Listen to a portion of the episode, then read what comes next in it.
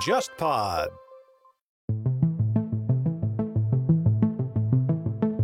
现在韩国只是说法律没法封城，但其实已经进入个准封城状态。韩国以前就是防疫比较好的时候啊，就是媒体啊，包括韩国青瓦台自己都给这个起了个外号 “K 防疫”。然后现在韩国就是把这个 “K” 字用来各种嘲讽，比如说最近房地产价格疯涨，K 房地产就 K 什么什么 K 什么什么，就韩国特色。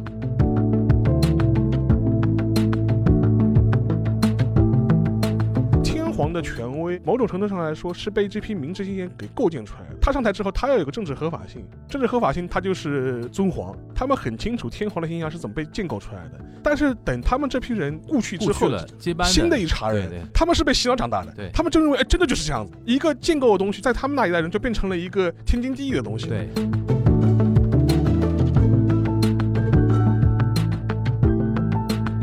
战后大量的时间，日本还是右翼没有说那么猖獗。昭和天皇在战后大量的时间，其实政府跟天皇立场是一致的，就大家都反战，大家都反省。八十年代之后吧，就是日本开始出现一些，比如说右倾化的一些思潮，就有的时候你会发觉政府跟天皇发现一些背离。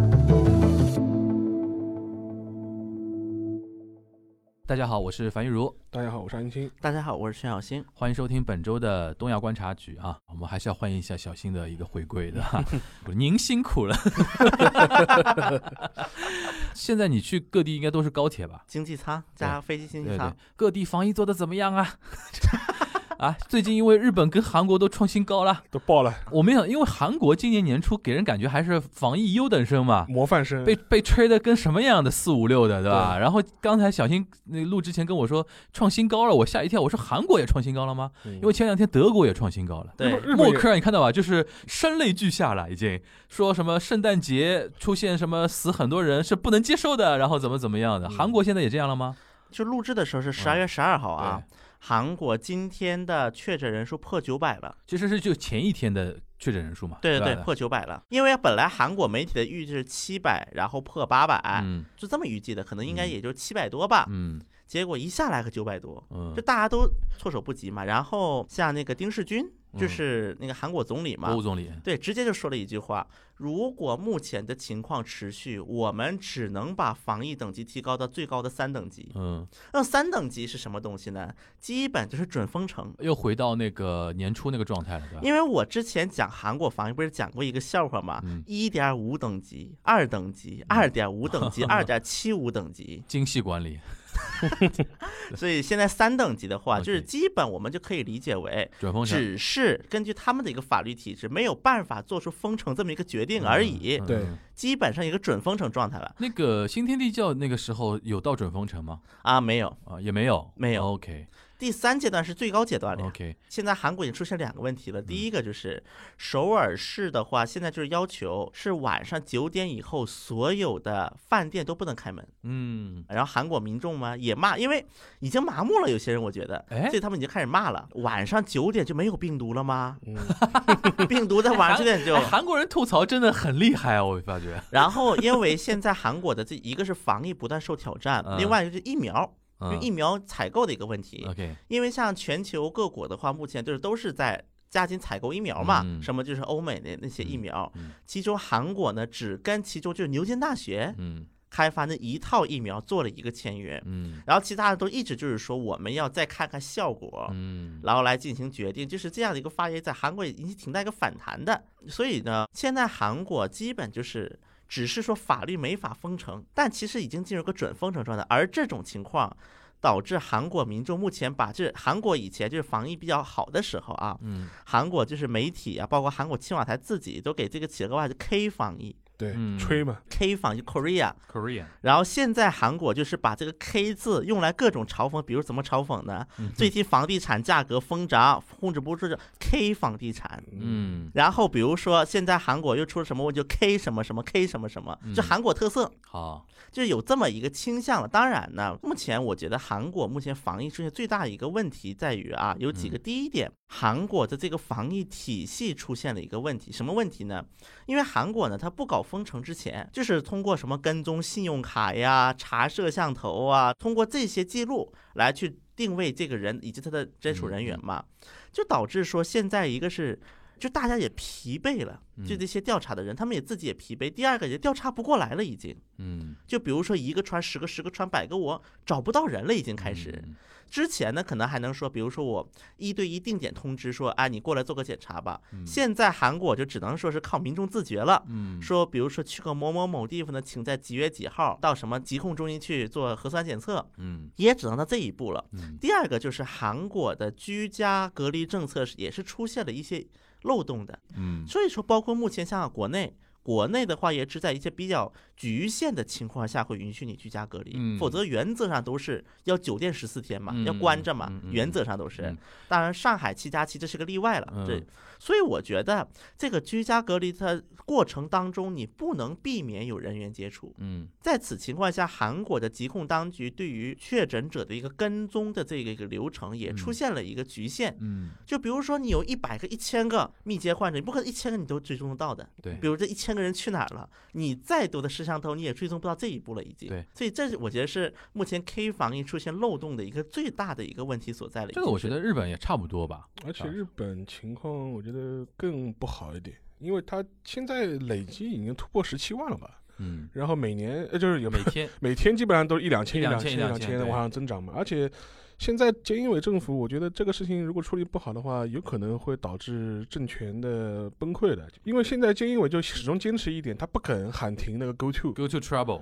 呃，不光 Go To Travel 了，就是有 Go To Eat、Go To Travel、Go To Shopping，然后就我我我刚才说了个梗，那个本来是 go to travel 对对对 Trouble，现在 Go To 有 Trouble，人吐槽，就 go to 托拉贝鲁了，就对就是 go to 麻烦了，就是现在是。因为他本来是今年夏天的时候，日本要搞那个经济等于振兴嘛，等于是发它等于发消费券，日韩都有点，就是经济这一块不能再停滞下去了，就是有的时候适当的要恢复一点经济活动。，他对，然后他对他那个消费券的话，就是说有点是呃类似于就比如说发补贴，然后你拿申领这个消费券，比方说一百块可以当一百五十块用，等于是这样一种概念你去花钱，我然后我是配套补贴。配套补贴，然后但导致个结果就是说。尤其是八九月份的时候，又疫情比较缓和的时候，嗯就是当时就是说是一波高峰，一波高峰到什么程度啊？就是说很多景区那个比疫情前人还多，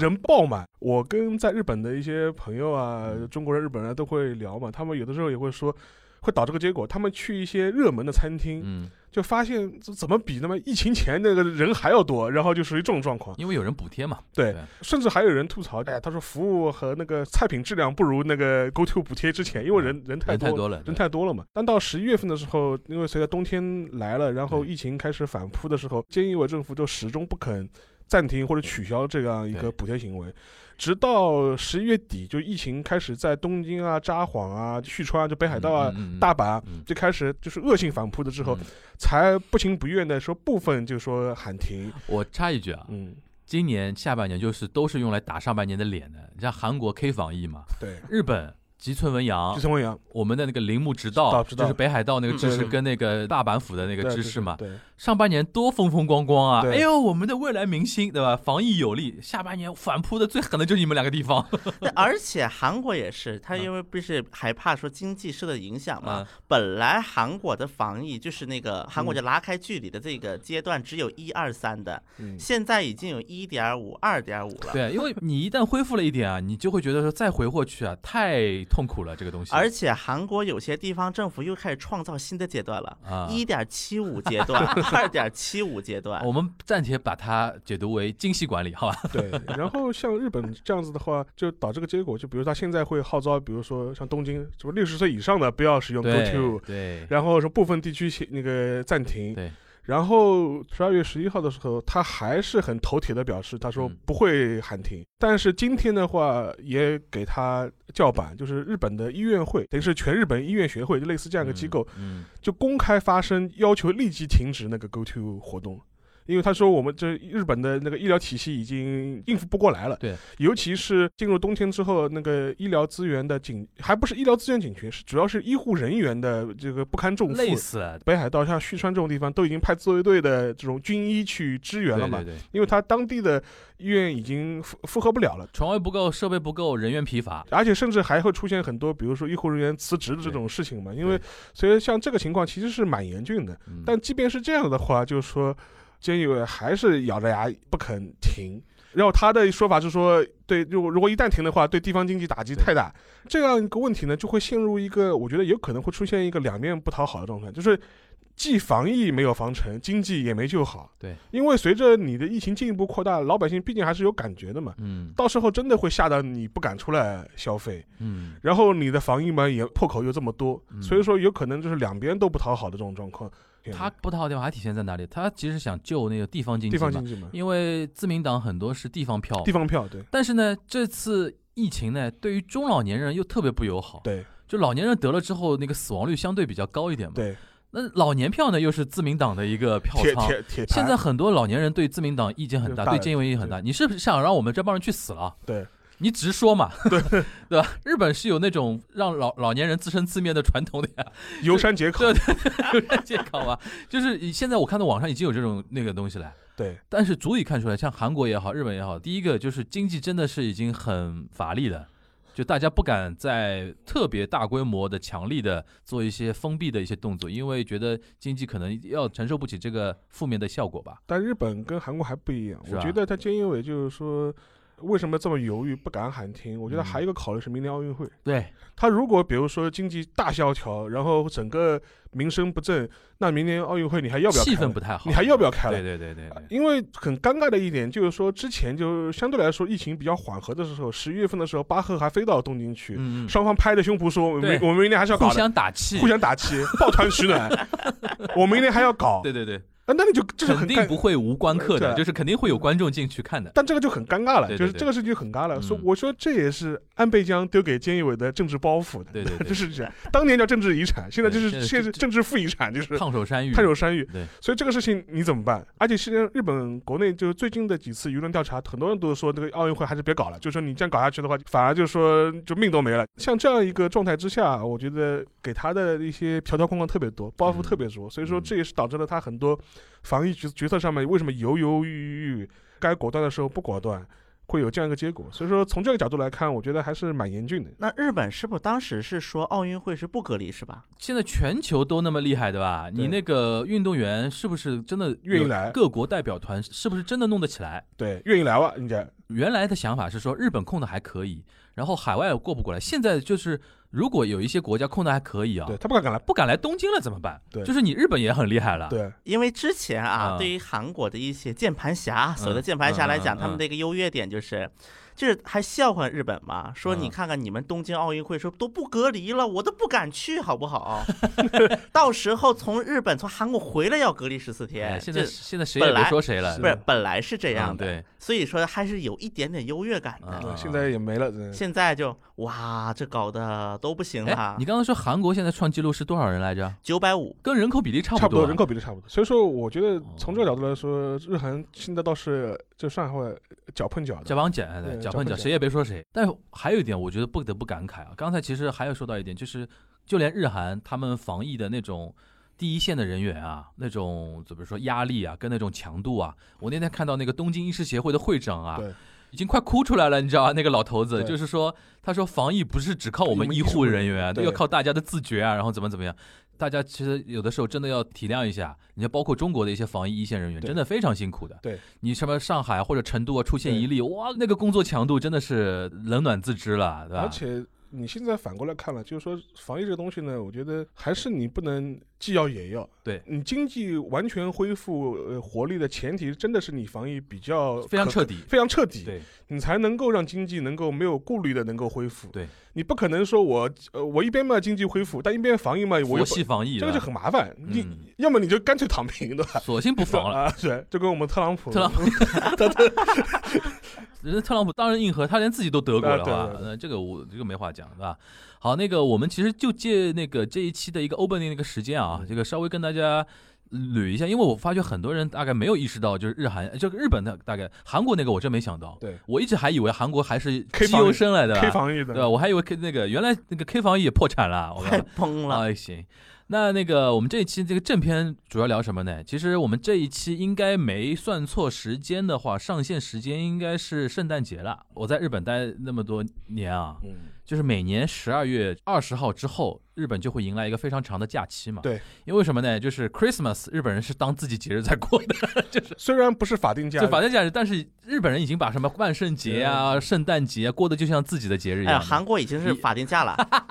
不是韩国两个法假很有意思啊，一个是圣诞节，一个啊佛诞节。哦，圣诞节是二十四、二十五嘛？。对对对，然后后面就是所谓的年末年始嘛。然后就是我在日本的时候，还有一个日子，就十二月二十三号叫天皇诞辰嘛。就是日本人讲法叫天长节，对对对。然后那个上海，我回到上海之后啊，嗯他们那个日领馆会在那个天皇诞辰那个时候，在上海那个花园饭店花园饭店，开那个呃那个酒会，然后社会贤达，对然后怎么样来来纪念。对。然后那个我们这一期那个上线的时间呢，正好离那个现在叫上皇了。对，上皇那个平成天皇就是名人嘛，嗯名人他的生日其实还挺近的，正好赶上那个讲那本平成史那本书嘛，对对吧？现在如果大家听到的时候呢，就是全面上线了。对。如果听到这一期的时间节点的话，大家应该已经知道了，东亚观察局是会有线下活动的啊。对，大家可以看一个 live 版的东亚观察局。那今天我们就来聊一个什么话题呢？跟那个平成天皇有关的啊。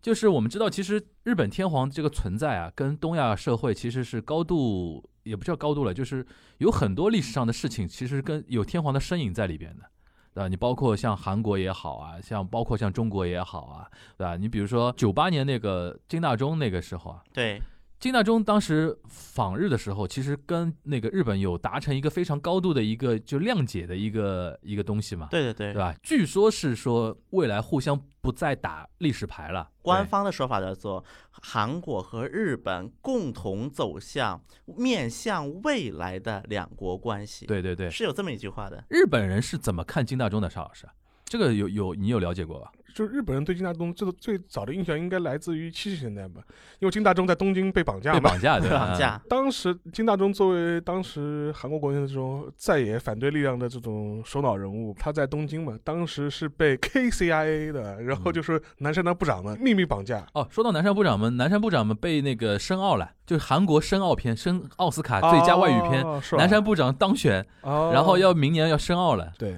然后就是七十年代的时候，嗯当时金大中在东京的时候就被嗯 KCIA 嗯，秘密绑架，然后嗯带回韩国。嗯好像在没到韩国的船上被发现了，是吧？他当年在 K 七十年代在日本是干嘛的？流亡，流亡，然后这个事情好像事后我看过一些日本就是相关警察官僚的一些回应嘛，嗯，以后说这个事情对日本警视厅和相关部门就是打脸，就是刺激非常大，居然就是大绑活人，我们在眼皮子底下的。大绑活人，我们居然不知道的。不是韩国之前不还闹过那个事儿吗？为了就是防止那些在日的侨胞回到半岛北面，嗯当时那个民团吧，在日本不是搞过一次袭击嘛？嗯好像袭击红十字会吧？嗯，是长崎的红十字会，我记得。嗯对，其实韩国的 KCIA 打脸日本警视厅不止一两次了。所以说这个事情好像刺激蛮大的。当然了，呃几十年过去之后，我们发现好像日本这方面没什么长进的。戈恩不哥恩，对，这个这个我们吐槽很很多次了。对吧戈恩不也是这样大摇大摆的走了吗而？且可能很早听我们东亚观察局的，戈恩是出现在我们独立这啊个播客独立之前就出现过的嘛。对对对对。然后现在你知道这两天发展了，就是他嗯上什么联合国对控诉日本的检察体系，对吧？就我就跟你说，我们没猜错，就是真的到国际舞台上，戈恩的发声能力是远超过日本整个国家的，你知道吗？是是是，因为他这个形象就不一样了。而且日本人公关能力，国际公关能力真的超差。超差，对，啊，而且前两天好像德国又开始说要固定一个慰安妇像了，慰安你知道吧？妇像对。就是韩国人的运作能力真的碾压日本，你知道吧？就是各种。但是日本投的钱还多，就是傻呀，就是韩国人印象里面的日本的国际公关就是靠钱砸嘛，对对吧？他到现在还在说跟中国什么 ODA 啊，还在聊这个东西，对吧？对但是他国际上的发声能力真的很糟糕。就是韩国一些专家评估日本的国际公关能力，就性价比太低。嗯对，因为韩国的国际公关它有个特点，就是嗯，极端追求性价比，对，喊得很响，对，他很追求性价比的。相比之下啊嗯啊，当然我就是这两天在韩国网上又有一个视频火了，嗯知道中和派吧？就是日本对中和派最近不是又被那个通缉了嘛？嗯然后日本警视厅不是拿着个电锯嘛电锯，对，嗯拿电锯去撬开那个铁门，嗯结果发现人家犯罪先生旁边那个小门走出来了 然后人家犯罪嫌疑人嗯对于进入搜查的警察嗯测体温，哦，对对对是有这个视对对对，是有这个的，这个在韩国也火了。这个挺硬核的，人家黑道也很猛，对吧？你们不是要防止三密吗？你们进来干嘛？先测体温，先搞你们，不不给你们面子。反正那个说回金大中啊，嗯就是因为他七十年代被绑架嘛，嗯，过了二三十年，哎，一转身成为韩国总统了，对来访日了，对而且跟天皇也见过面嘛，对对吧？我印象中啊，日本媒体对于金大中的评价还算比较高的。对对因为日本人那么多年心里边一直有个心病，就是他也知道中国和韩国经常戳我那个历史问题，他只也知道我们没什么道理嘛，就是日本人没什么道理，所以说只要有一个中韩的领导人提出说我们放眼未来，对对，不聊过去，他就把给你鼓掌，对吧？所以金大中在他们这边是评价还蛮高的嘛，而且金大中有一点啊，在嗯。金大中在任的时候，嗯。在韩国的日本大众文化基本是完全解禁了。对，先是日本的文化占据了韩国的媒体很长时间嘛，对，然后再有那个反向输入韩流那个事情嘛，是这样的，因为在韩国的这个日本大众文化啊一直都很奇特。一嗯方面，韩国从确实受到了不少日本大众文化的影响，嗯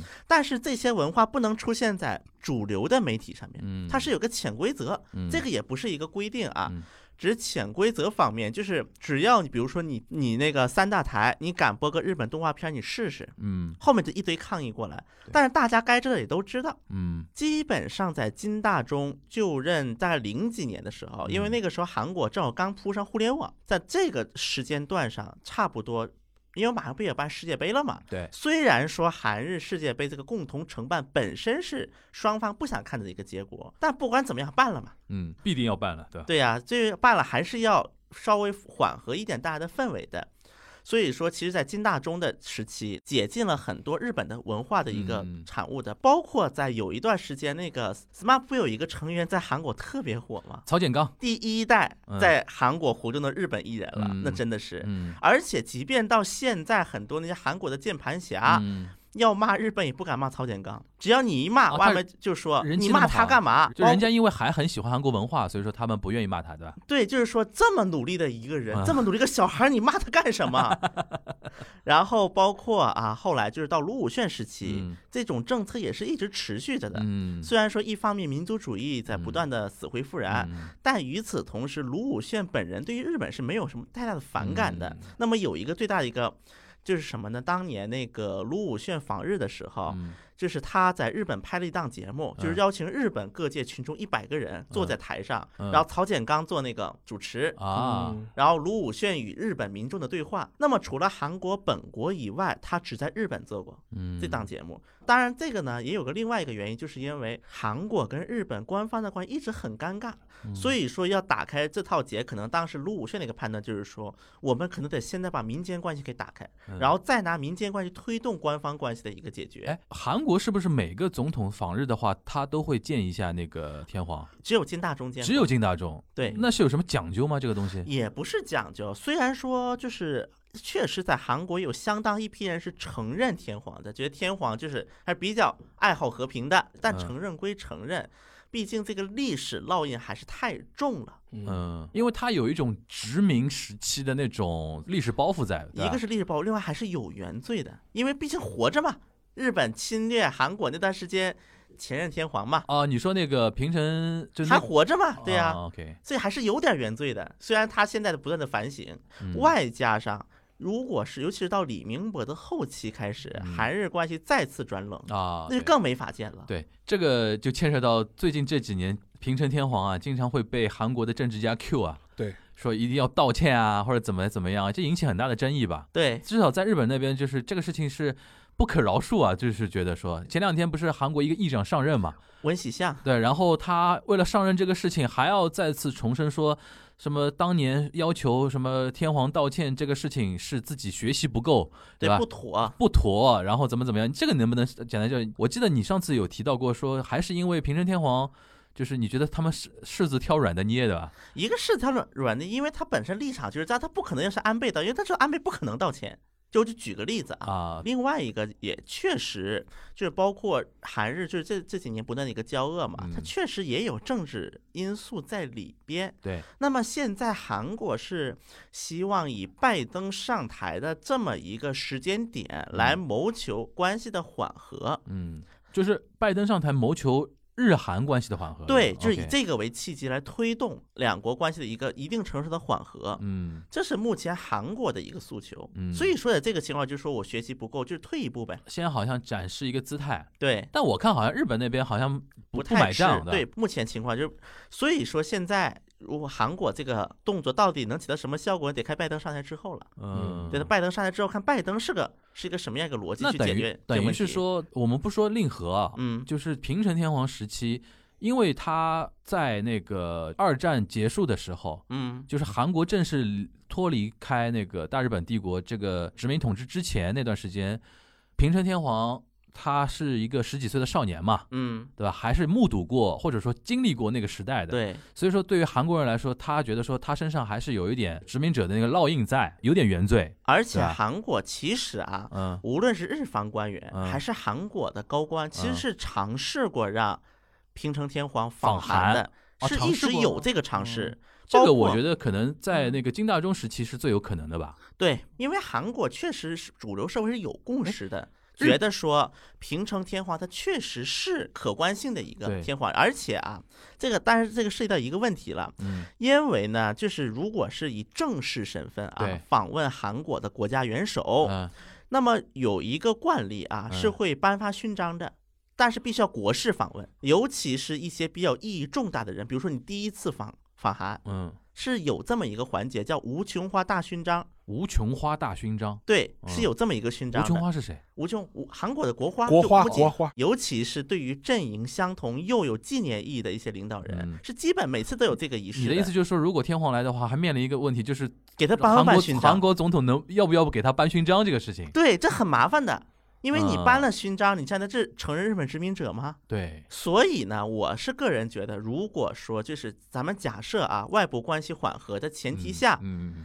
那么能访韩的情况就两种，第一种是现在的平成天皇以上皇的身份访韩，嗯他好像更不太可能，不太可能。这第一种可能啊，就韩国这边能接受的。对对对对第二种可能就是令和嘛，令对和来嘛，因为他已经是跟殖民时代没关系了。他是战后出生战后出生的，战后出生战后出生。对，应该就这两种可能了。目前来看，日本皇室有人去过访韩过吗？皇室有，皇室比如说谁啊？但个人身份吗个，个人身份就是李氏王朝的一些人就去世的时候，啊，然后就是日本当时派过哦人嘛悼念的对那种悼念那种。就是那个高宗的儿子嘛，嗯这这最后的皇世子 的，就是他去世的时候，好像日本皇室好像派出过代表，就是说参加他的葬礼的。而且当时还送来过那个什么，就是天皇的稻花。因为李家他在日本殖民时代等于是被吸纳进了日本皇族，他就变成日本华族那种对，一给份子了，然后给他一个什么亲王的头衔，有点像我们中国原来给一个藩王，又是同时又是皇帝的养子啊，那种那种感觉的那种感觉。啊，如果说正式访问的话啊，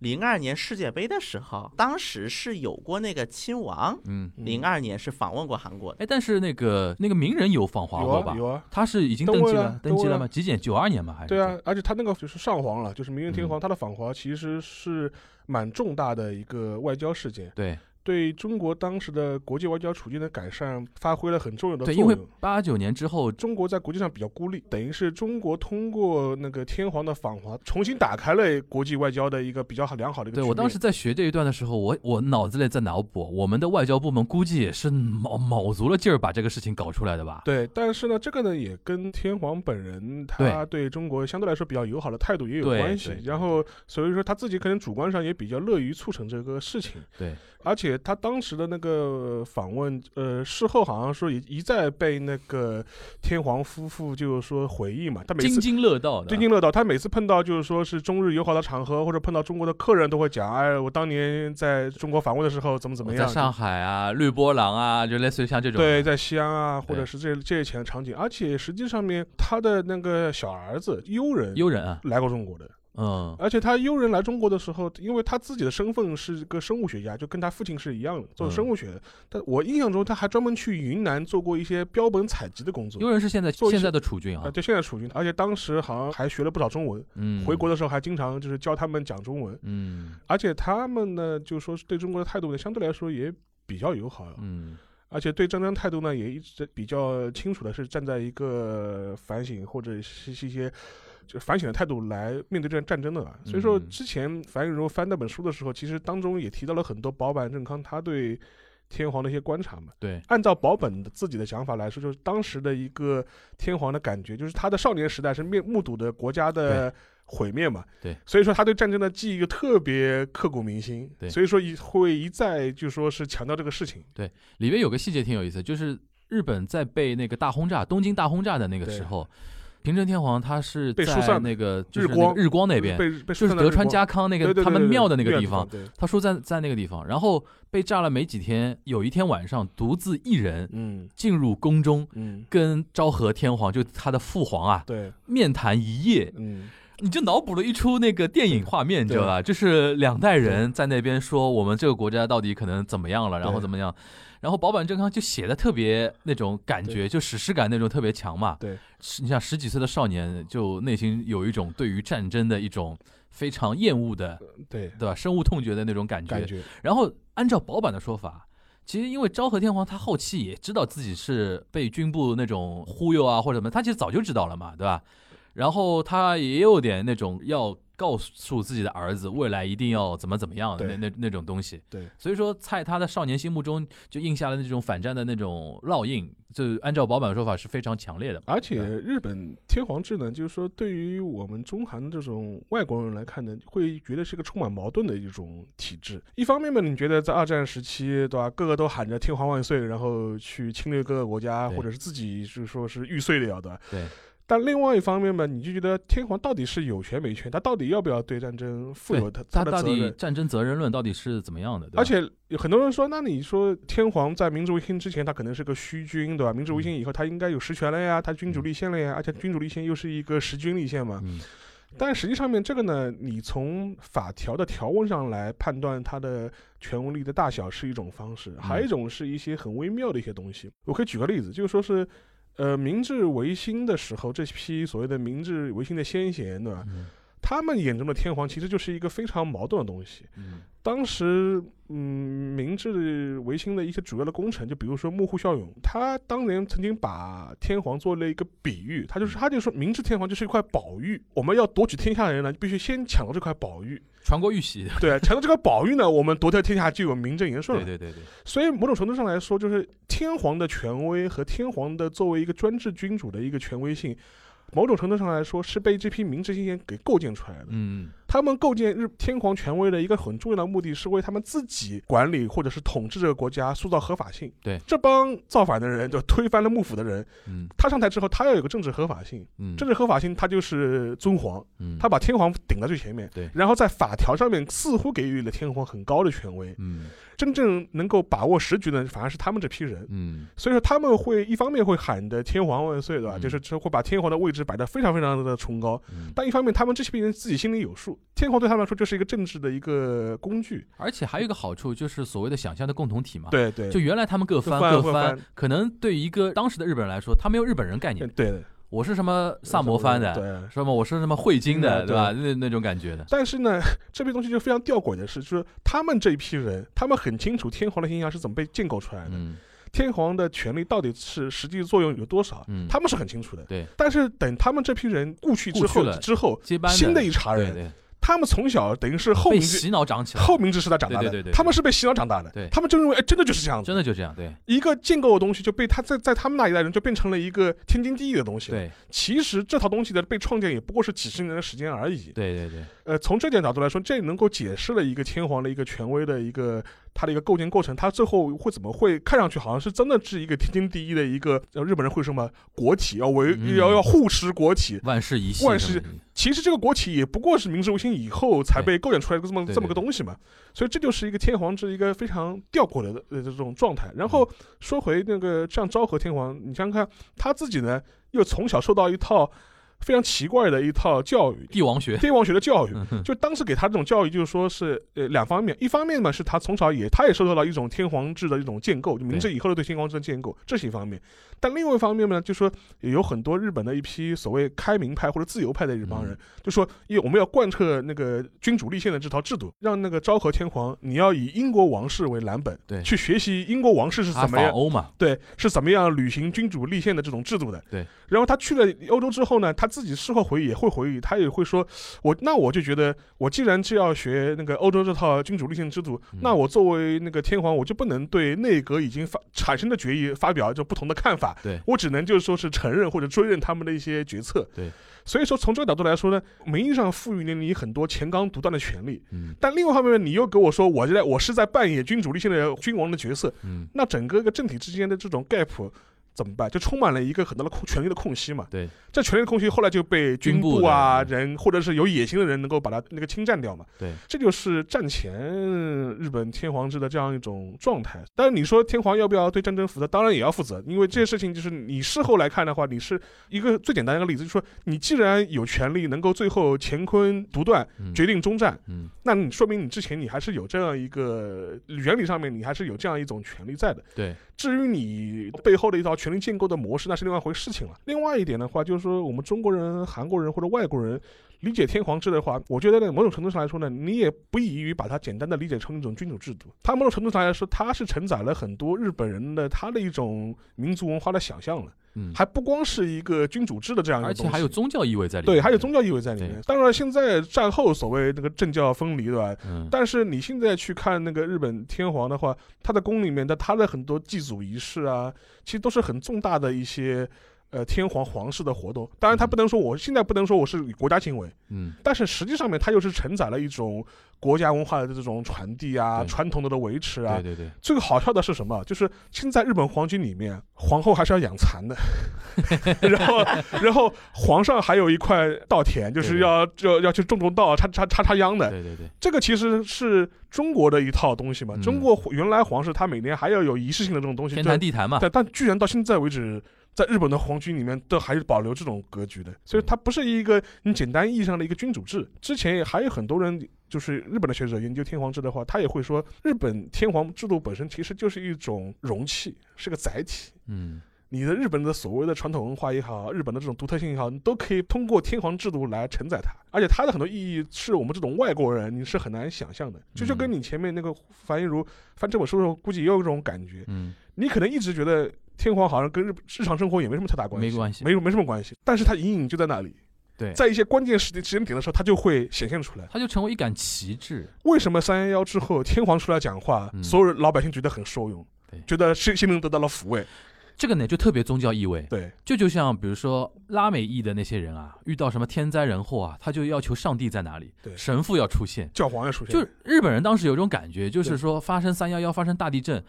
天皇带着美智子皇后出现在老百姓的心慰问。而而且还下跪跟大家跪那个跪在，不是说大家都在体育馆避难嘛？对。然后日本人不是都榻榻米文化对嘛？跪在地板上，然后跪在地板上跟老百姓平视，然后慰问你什么的，他就有一种宗教性的那种抚慰感，对对，就觉得神降临了，然后我是跟神同在的，这种东西呢给，国民信心。这种东西呢，你是政治家无法取代的。你说，你对你说安倍跑过去慰问，被人家骂死，被骂死的，就是那个三幺幺兼职人当时被骂死的，对，是说你现在还在这里干嘛？你快去解决福岛问题，然后怎么怎么样？天皇也来，哎，不对，对呃那个天皇是来抚慰我们呃，对，心灵层面的抚慰怎，么听起来越听像教皇呢？就是就是有点是，就是你不是日本人，你是体会不到这种感觉。对对对对，你平时看日本人什么人五人六，好像很艰难，他就会在一个困难的时候，他们就会莫名其妙的寻想在天皇或者皇室家族那边感受到某种力量。这也是传统天皇和现在以后的天皇可能有不一样的地方。嗯，就无论是昭和天皇还是后面的平成，乃、嗯乃至现在的令和，他们某种程度上来说，作为一个个人本身的独特性和重要性，对很多日本人来说是不重要的。你这个天皇本人，你是个什么样的人，其实我不是很 care。不 care 对我们更 care 的是你扮演的天皇这个角色。对，就是为什么韩国政治家敢 Q 天皇，不敢 Q 安倍啊？因为你像原来那个战后，其实大量的时间，日本还是就是说右翼没有说那么猖獗，因为。这也要过了几十年之后，有新一代的人起来之后，有那种什么新右翼啊，或者右倾化。就昭和天皇在战后大量的时间，其实政府跟天皇立场是一致的，对就大家都反战。对，大家都反省，最多有一个区别就是那个靖国神社问题嘛，就是要 A 级战犯要不要核四那个问题。对，好像后来出现很多资料是说昭和天皇是有点不满的，对，他觉得说 A 级战犯不应该核四到那个靖国神社里面。就是七十年代这些甲级战犯被放进那个偷偷放进了靖国神社之后，对，再不去了，他去了。好像平城天皇也不去了，他也不去都不去他也不去的都不去。从那个年代，就七八十年代、八十年代之后吧，就是日本开始出现一些，比如说右倾化的一些思潮，或者说出出来之后，就出现刚才沙老师提到这个话题了。就有的时候你会发觉，政府或者说当政的那个总理，他们他的一些立场，跟天皇他的一些反战的一些基本立场发现一些背离，对那个时候就非常有意思了。就产生了所谓叫天皇那个政治利用那个话题了。对对吧？然后才会有韩国人觉得说我不敢 Q 安倍嘛，因为呃就是 Q 了也没用，你就是一个右右翼大右派，对吧？但是呢，我能我能稍微骂骂你那个天皇，或者说这柿子挑软的捏啊，或者怎么怎么样。我真的觉得啊，天皇的存在，一方面在日本人心目中这么个思想，对，在外交层面它也有一种意义的。咱就比如说读一下这本书吧，嗯就平成史，正好我手里也有啊，又又一波软植入啊，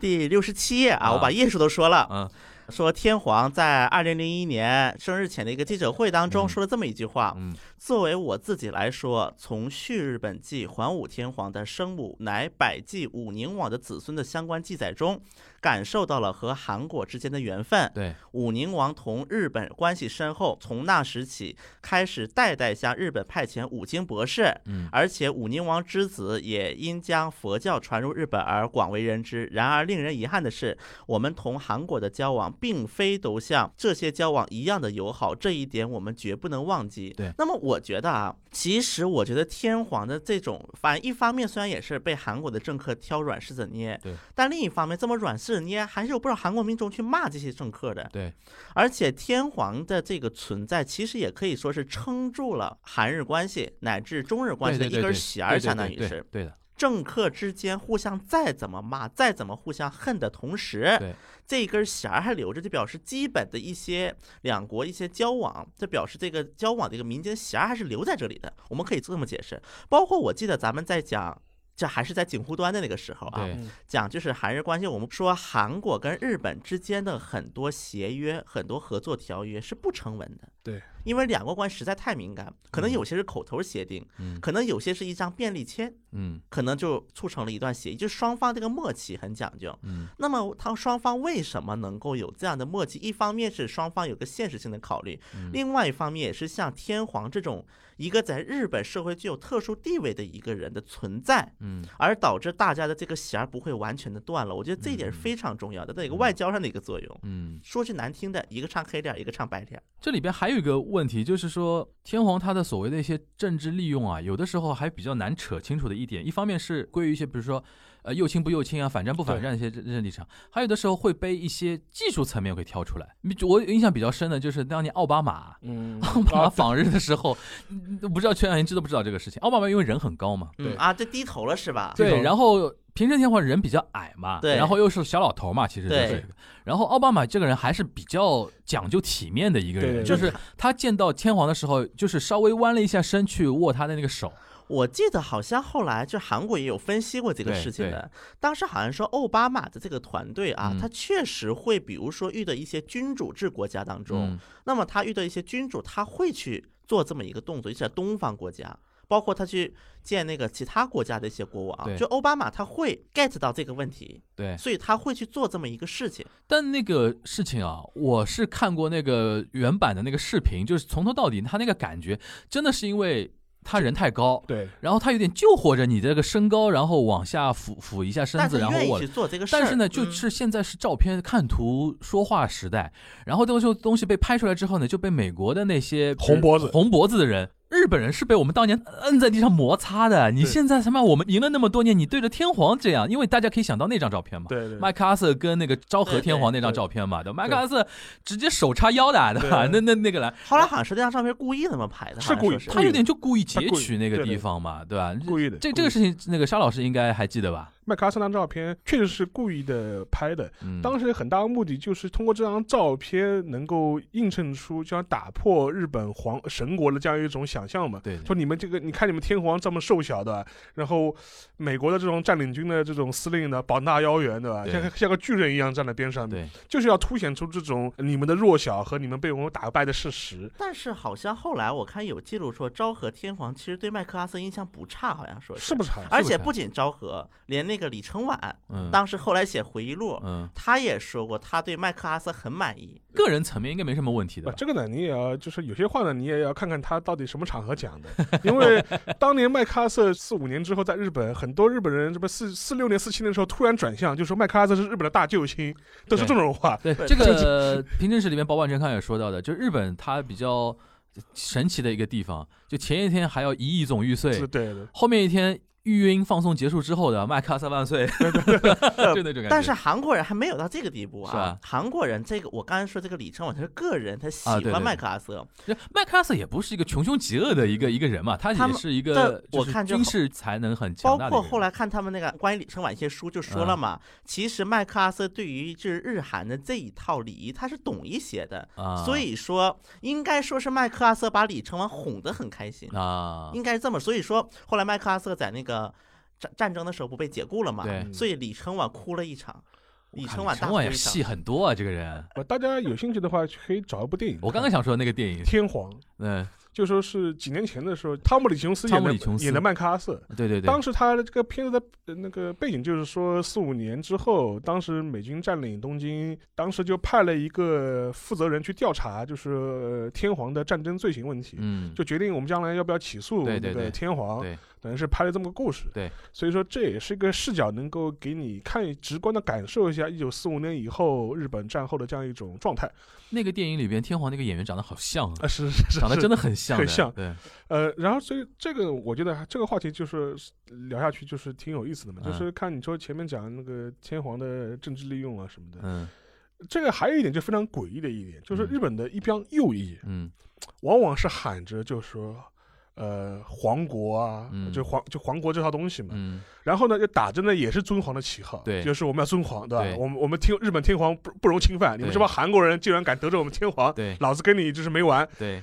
但另外一方面，你说他真的有多尊重天皇这个人本身呢？未必。呃，就是我可以举个他只是尊重那个符号，对对或者是我需要借这个符号做我的政治上的一些利用。我可以举个例子，就是说我们安倍大将军，就是说是之前有过一件事情，是前几年的时候，当时为了庆祝冲绳主权回归呃多少周年，四电动黑卡班在四他喊的那个，十四十四十周年，当时在那个仪式上面，因为天皇也出席了嘛，对，就是天皇老爷子，就是说是颤颤悠悠刚出来的时候，就是安倍突然就是说是率领众人就三呼万岁万岁三呼万岁，三呼万岁，天皇変在化，万万岁岁，就是就是按照日文的说法叫它叫万岁三唱。这个是非常传统的一个哦，这套东西是很敏感的说是非常敏感的，因为嗯很容易让他想到军国主义时代战前的日本的这套东西。因为战前的话，万岁声唱是一个法律的定式，就说是有天皇出席的场合，或者是一些重大场合，你都要喊天皇陛下万岁万岁万岁。而且你在冲绳说这个话，对对，然后还有一个问题呢，喊万岁这个习惯呢，其实说实话就是说是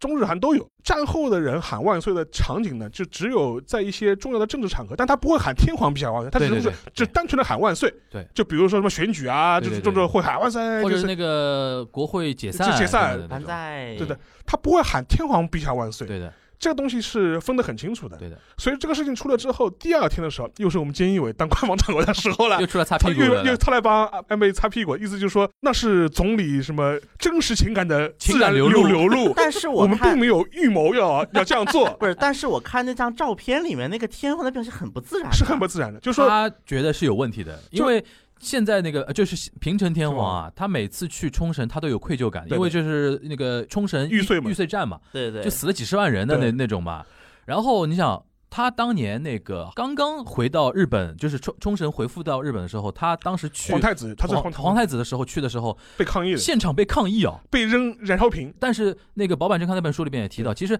他对这个行为本身他是理解的，对，而且他说越是这样，我越是要怀着愧疚的是的悔意，每次去慰灵，每次去的抚慰那个对方，想不到他妈的我我都已经老了，风烛残年了。安倍，你给我来这一套，就是又把我架在那个位置上。呃，就是说，大家如果能够找到就当时那个新闻录像的话，其实平成天皇面色是非常不爽的，对，所以这也能够看出来，就是说是他怎么样被政治利用这种状态。对还有一个就是平成天皇之后，他主动说要求那个生前那个退位，退位对，这个事情本身其实某种程度上来说。现在有很多迹象了，也能说明，其实说实话也是不符合安倍的一些心理想法的。平成史里边一开始就讲到这个，就是那个生前退位的那个讲话，有点像平成天皇预谋的一次突然袭击。而且据说是政府方面并不是很清楚。对的，因为它里边就几点讲到嘛。首先，他是说是我平成天皇在讲话里面说这是我的个人意见，对，然后最后再说了一句希望国民能够尊重我的决定，对有点跳过政府，直接诉诸国民说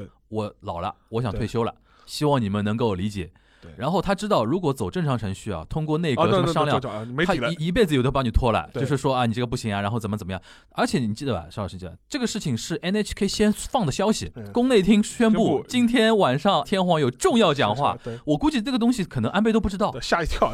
他在开那个会，滴滴滴滴，电视跑马灯是吧？天皇讲话啊，我怎么不知道？他要说啥？那种感那种感觉，有点像那种新时代的育婴放送那种感觉。所以说后来就是安倍这边的反扑，就是说是在国会的时候只允许是个例。对，本来其实就是讨论了一个法案嘛。对其实我觉得可能平成的真实的心意是想能够成为一个定例定式，定式将来天皇都可以这样做。对，但是后来安倍他还是就是拦了一道，就说这个事情只适用于平成天皇退位。对，因为他主要的右翼那帮受不了就觉得说，关于天皇的任何东西，不是你平成一个人想改就能改的。平成他的想法很简单，就明仁天皇他想法很简单，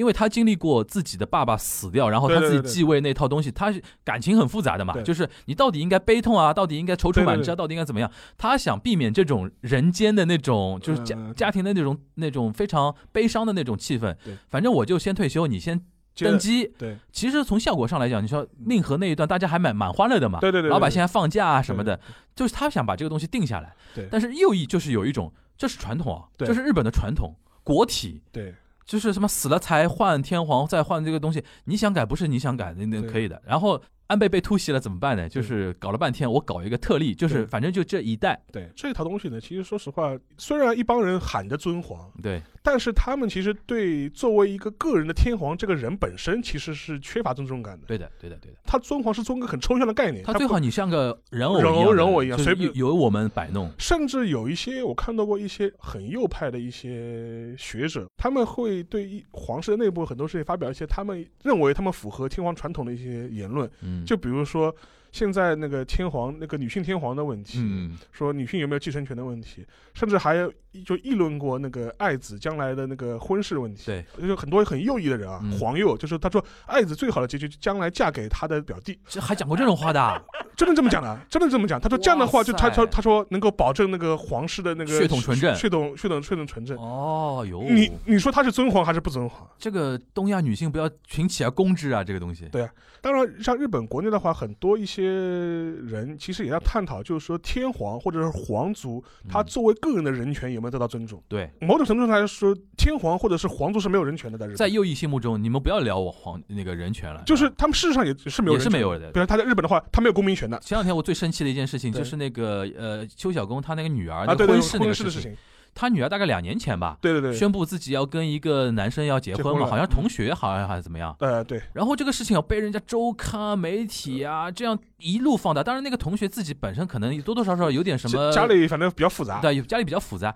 但是这个东西是人家的婚姻权啊，人家要结婚啊，你们这个日本社会上上下下这样插手，嗯然后两年过去了。好像现在看小呃小情侣两个人还是蛮坚定的，是要往结婚那个方向走的。但但是好像日本社会还过不去这道坎，好像说我给你们的一些要求你们还没达到，我们嗯我们不肯，对就是不能那么轻易结让你们就这样结婚，对的你。就是一点人权没有。对，还有一些黄右的一些右派的一些对皇室的言论是什么？他说嗯一夫一妻制不利于那个天皇，万世一系。所有现代社会的规范，在这帮右派人眼里就不值一提，只要为了天皇能够顺利的这个繁衍后代的就是因为你搞一夫一妻制怎么能够保证就是一定诞下那个男婴男婴对吧？对对他说你这都他这东西是不利于那个皇室的延续的。对对对对哎我突然想起来就是韩国有一些批判那个天皇一些左派民族主义特别强左派学者啊他把日本的那些右派学者他怎么比喻呢说这就是日本版塔利班。对有点这个意思不惜毁掉很多现代的那种规范嘛。对所以说这个这一套东西呢我觉得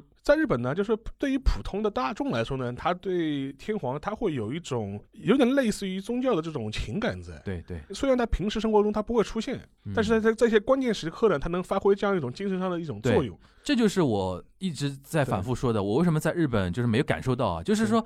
天皇这个存在只有在某数特殊的时间场合，对你才会感受到它。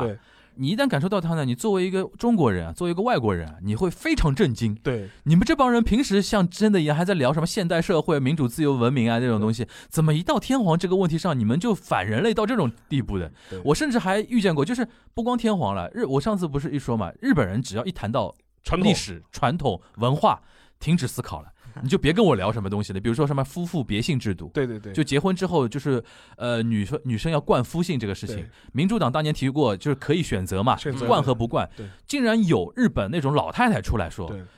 女人怎么可以不冠夫姓？不冠夫姓，这个家庭还怎么维系？对，就你都震惊了，你知道吧？女人出来反对这个事情，就是所以说，我觉得这个也就是可能，比如说大家在阅读那个保坂正康那本书的时候，会有这种感觉，尤其天皇那一章，对，就特别感受会不一样。我觉得这一点呢，韩国它之所以能够走出日本这一套啊，嗯就是不跟着日本的一些，就走出它的影响，对，对，我觉得最大一个其实啊，我虽然不应该这么说，嗯但是朝鲜战争是起到影响的。嗯就一个仗打完了，嗯好了，整个社会根基全被拔掉了，哦，就是阶层都被打乱了，对吧？，对，全被打乱了，已经从零开始了。嗯，然后在美国是马歇尔计划啊等等一系列扶持之下，重新构筑了。对，相当于是个重新构筑另一个国家。而且我觉得朴正熙也有功劳，当然，首先你这个社会根基都变成零了，对的，你也不要谈什么贵族了呀。对对对，因为在韩国它是有过这么样一个事情的，一直到尤其到李氏朝鲜的末期，李氏朝鲜嘛，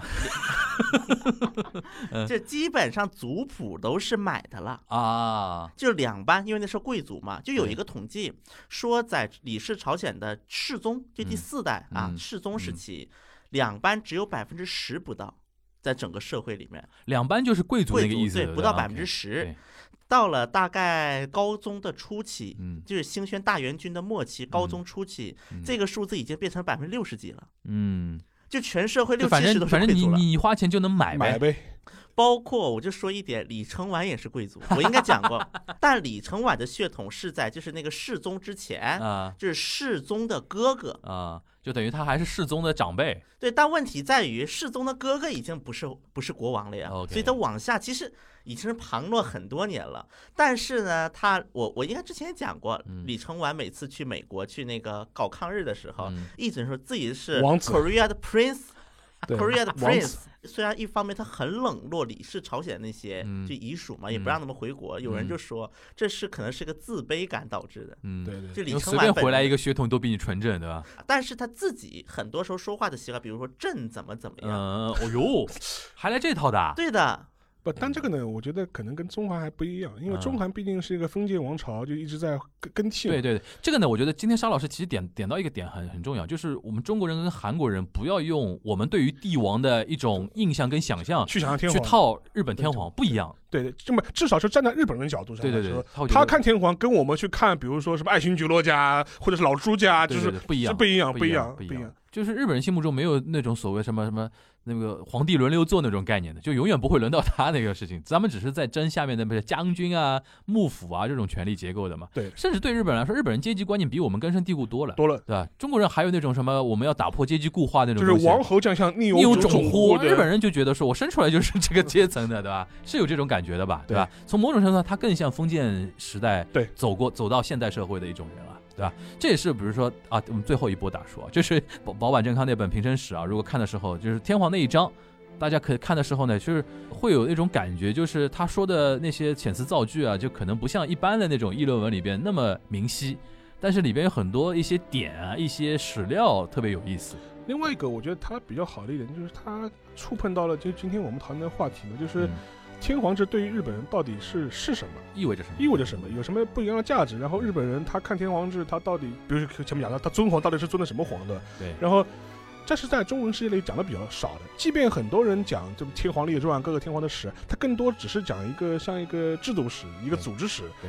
你看这个感觉，你就跟你看什么就是《帝王列传》这种感觉是一样的。对，但除了之外，它对日本人的精神层面上到底有什么影响？对，这个倒是可以，就是通过这本书可以打开一扇窗的。对，我相信很多人其实，在不了解这个前的情情况下，他们甚至还不知道，比如说刚才邵老提到，比如昭和。天皇他在那个靖国神社合祀之后再也没有去过这件事情，很多人其实不知道的，对对吧？好吧，那个我们今天这一期就简单跟大家稍微说一下那个日本天皇那些事儿啊，对，还其实是一个相对比较正式的，就是因为现在我们这个时间点已经上市了嘛，一波打书节目，对吧？对。那我们今天的东亚观察局就到这边，大家下周再见，拜拜，拜拜，拜拜。